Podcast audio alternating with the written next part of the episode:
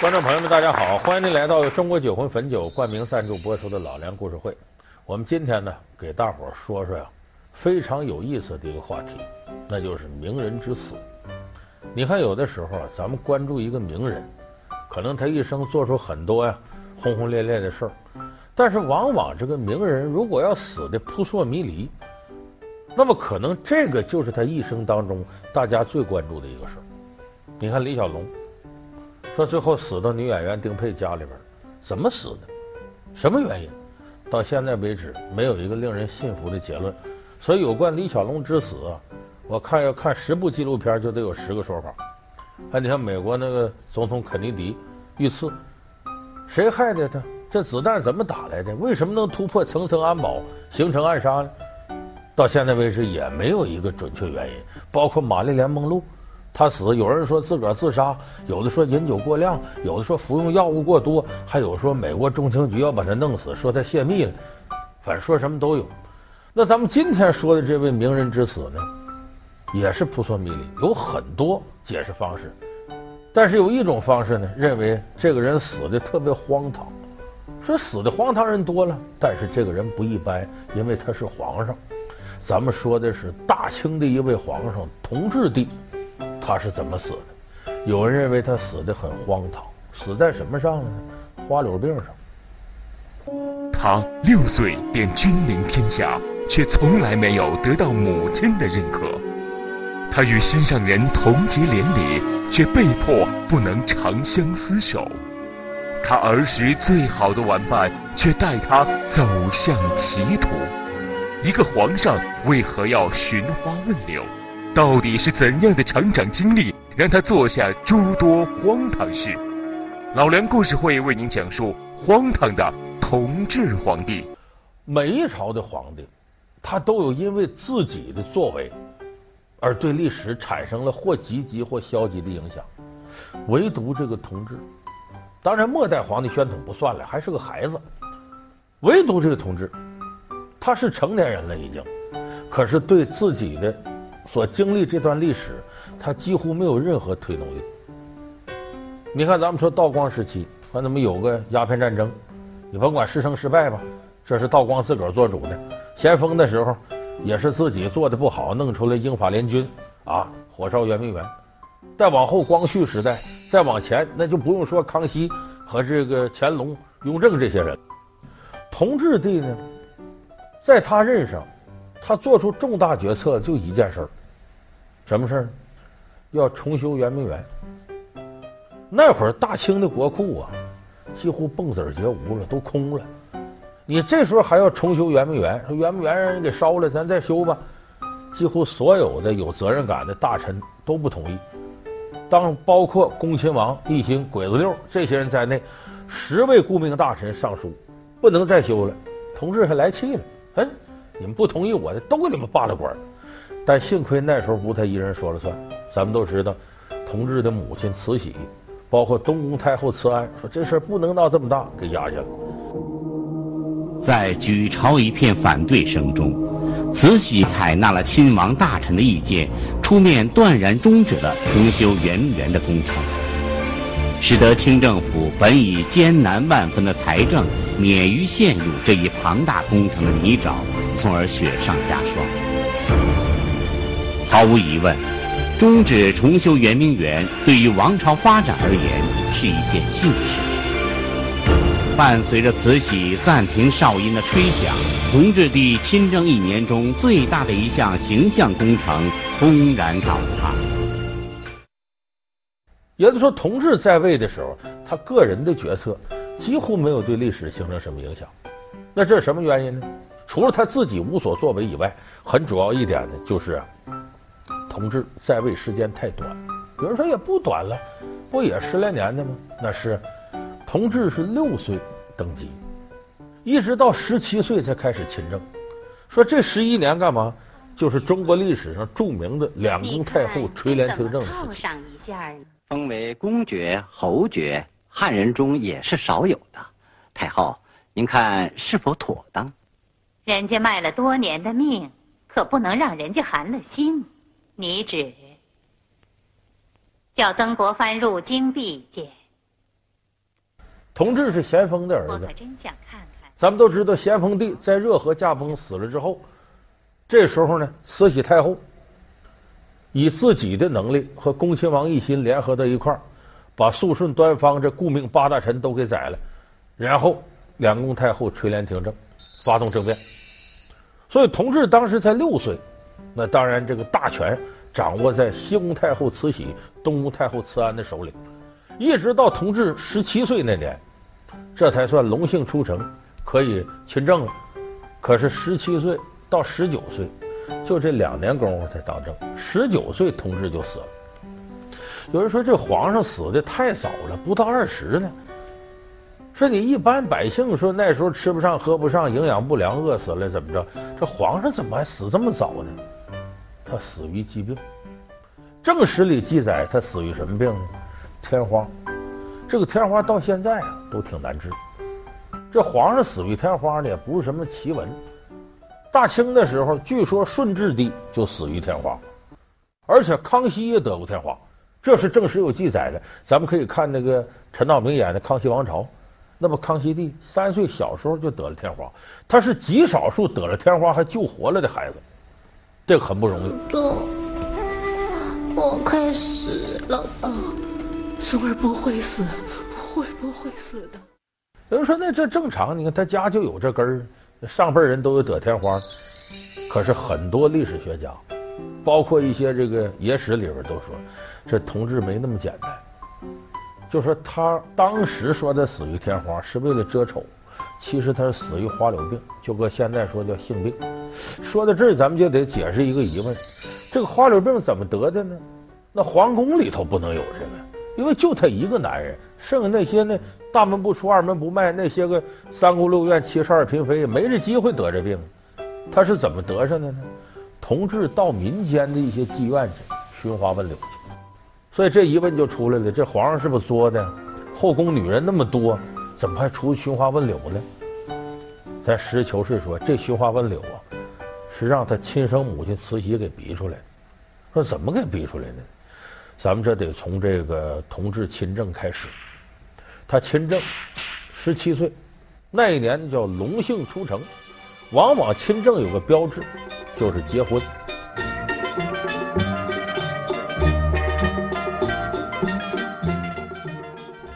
那么当时这个结婚说谁做主呢？同治自己做不了主。谁给他做主呢？儿女婚姻，这个父母之命吗？说那时候他爸爸咸丰死了，那谁做主？他母亲，他母亲是俩妈。你注意，慈禧是他亲妈，还有东宫太后慈安，而且这个同治帝呢，跟自己亲妈不亲，反而跟这个慈安太后很亲。慈安太后是拿他当自己亲生儿子，对他特别好，所以同治心里头有什么事儿呢，都愿意跟慈安太后交流。皇上有点不舒服，我们先回去了。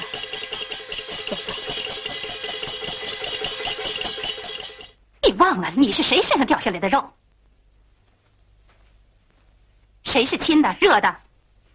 连这个你都分不出来？从小就这么糊涂，长大了还能当皇上？慈禧她特别严厉，见着这个同治就教训，非打即骂。打小同治就怕慈禧。那么这俩嘛，在挑媳妇的时候，就一人给他挑了一个。其实这是什么呢？都想通过这个方式来控制这皇帝，这不皇帝亲政了吗？你要是用我给你挑的媳妇儿，那我选这个人就成为安插在皇帝身边个亲信、奸细，有什么事我能通过你控制皇帝。所以他其实也是两宫太后争权这么一个过程。那么慈禧呢，给他挑这媳妇呢，叫富察氏；慈安太后给他挑这媳妇儿阿鲁特氏，这都是这个满族上三旗的人。这个富察氏呢，比同治小，漂亮，啊，这个还挺会撒娇的，女人味足。这慈安太后给挑的阿鲁特氏呢，长相一般，比同治还大两岁，但是端庄贤惠，知书达理。就这两个人，皇上一起推到同事面前了，你挑吧。选皇后是大事，要以德不以貌，懂吗？皇额娘，我懂。嗯，选皇后是终生大事。是。我又替不了你。听说慈安皇太后有一阿鲁特氏，她比你大，都十九了。我呢，倒是看中了她。这孩子年纪小，长得漂亮，聪明伶俐。是是，同志左右为难，我挑哪个？他其实心里头挺喜欢阿鲁特氏，但是你这边是自个儿亲妈慈禧给挑，他有点怕慈禧。最后同事呢一咬牙，自己做把主。我想，两个都入选，一个皇后，一个贵妃呀。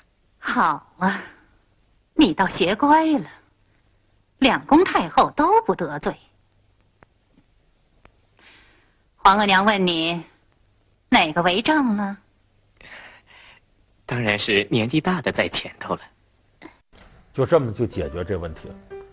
可是这种情况呢，两个女人一进宫呢，这同志啊就和这阿鲁特氏对心思，俩人一块聊天，一块玩，一块什么的，就冷落这个富察氏。这慈禧来气呀，还一个劲儿跟富察氏说：“你得努力呀，你得好好的诱惑皇上啊，让皇上宠爱你呀。”这富察氏也不是不努力，但怎么着，同志跟他也不来电。结果这慈禧气坏了，一看这同志天天跟阿鲁特氏在一块儿，这慈禧就教训同志：“曾国藩刚刚去世，宫中辍朝哀悼，你倒快活起来了。”再说，皇后妃子也不能这么有薄有厚啊！皇上，啊，身子骨要紧呐。一回说，两回说，同事这时候岁数还不大，青春期他叛逆，自个儿亲妈这么说，他有点受不了了。好，你不是不让我和这个皇后在一块儿吗？那就这样。不用说皇后，谁我都不跟在一块儿了。谁的牌子，我也不撂。就说把牌子周开翻牌子嘛，就今晚到哪儿谁给我侍寝，谁我也不要了。你不是想让我跟那贵妃在一块儿吗？我索性皇后贵妃我全不见。这回你干净了吗？我带你到外面去散散心，解解闷儿，怎么样？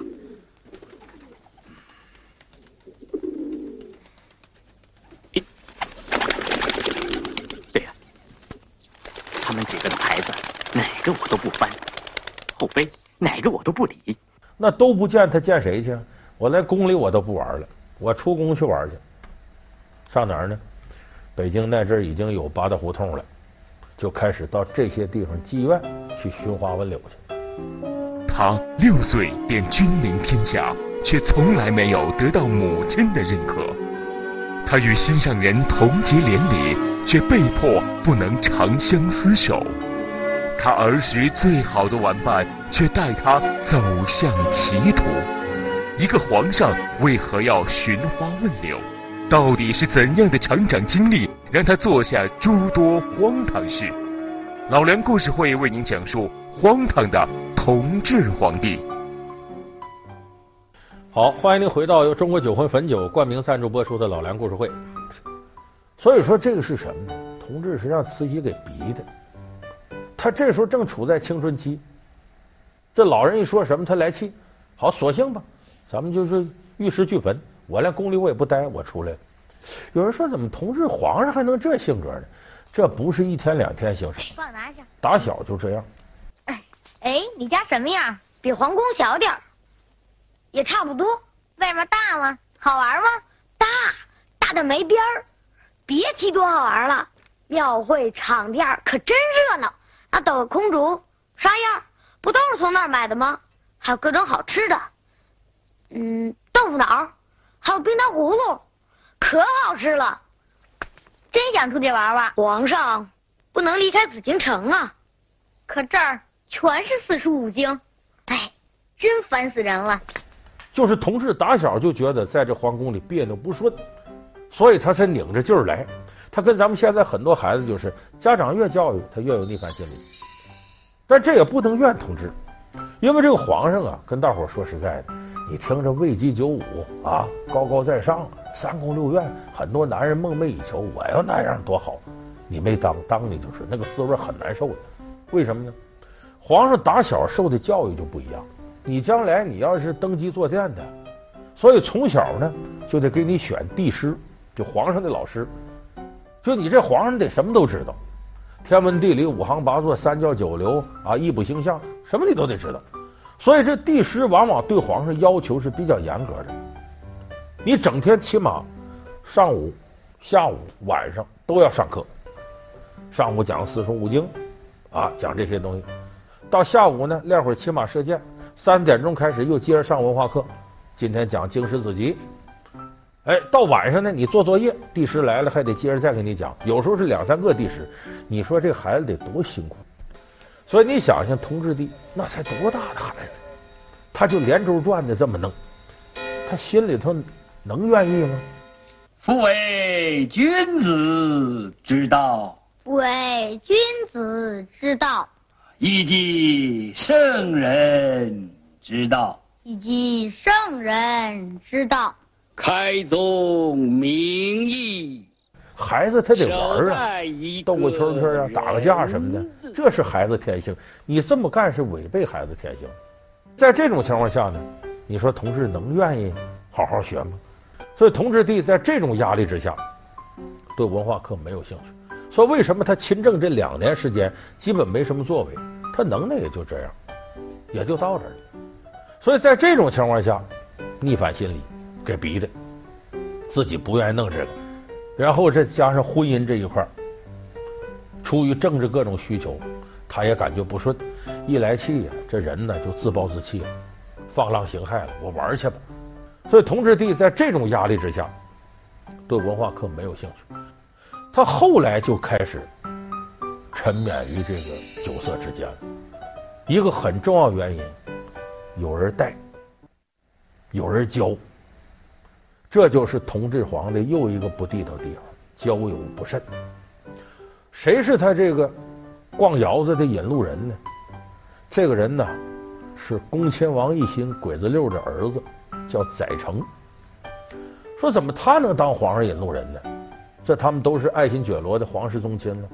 就是这同治帝呀，跟着帝师学文化的时候，咱们看这个康熙王朝、雍正王朝都有阿哥在这学文化，什么人陪着呢？得有陪读的，小孩们得有陪读的。慈禧当时一看呢，这同治一个人也孤单，给找陪读的吧，找年龄差不多的。一般来说都得找年龄差不多，但比皇上要大点的。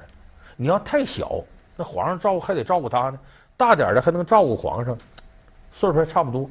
就找了这载诚，载诚呢比同治大两岁，进宫就陪皇上一块儿这个读书，年岁再大点儿，那他俩可就成了玩伴了。这个载诚不地道，他不像皇上天天在宫里啊，他陪读完了回去，他外头就有些人跟他不三不四交往上。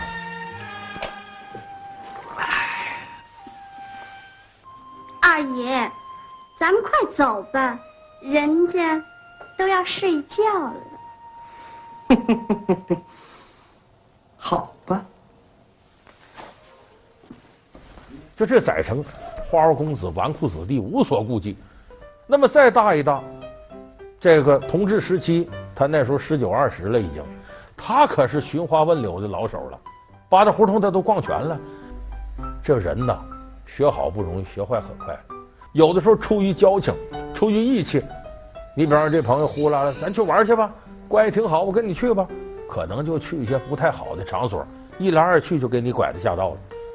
同治也是这么回事，本来这心里头就闷气，宫里待着没意思，我到外边玩吧，寻花问柳的，他没想怎么着呢。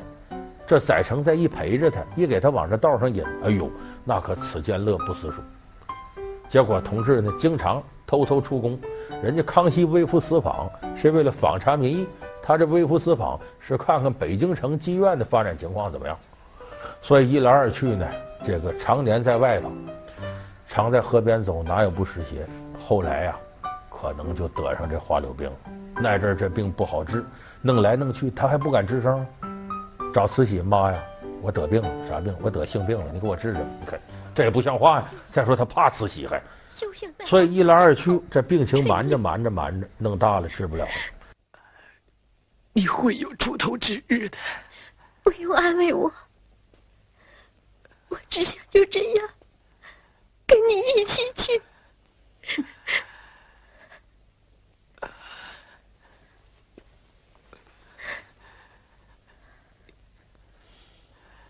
来呀！这传板子。是。太后，念我是从大清门进来的，给我留点体面吧。大清门进来的。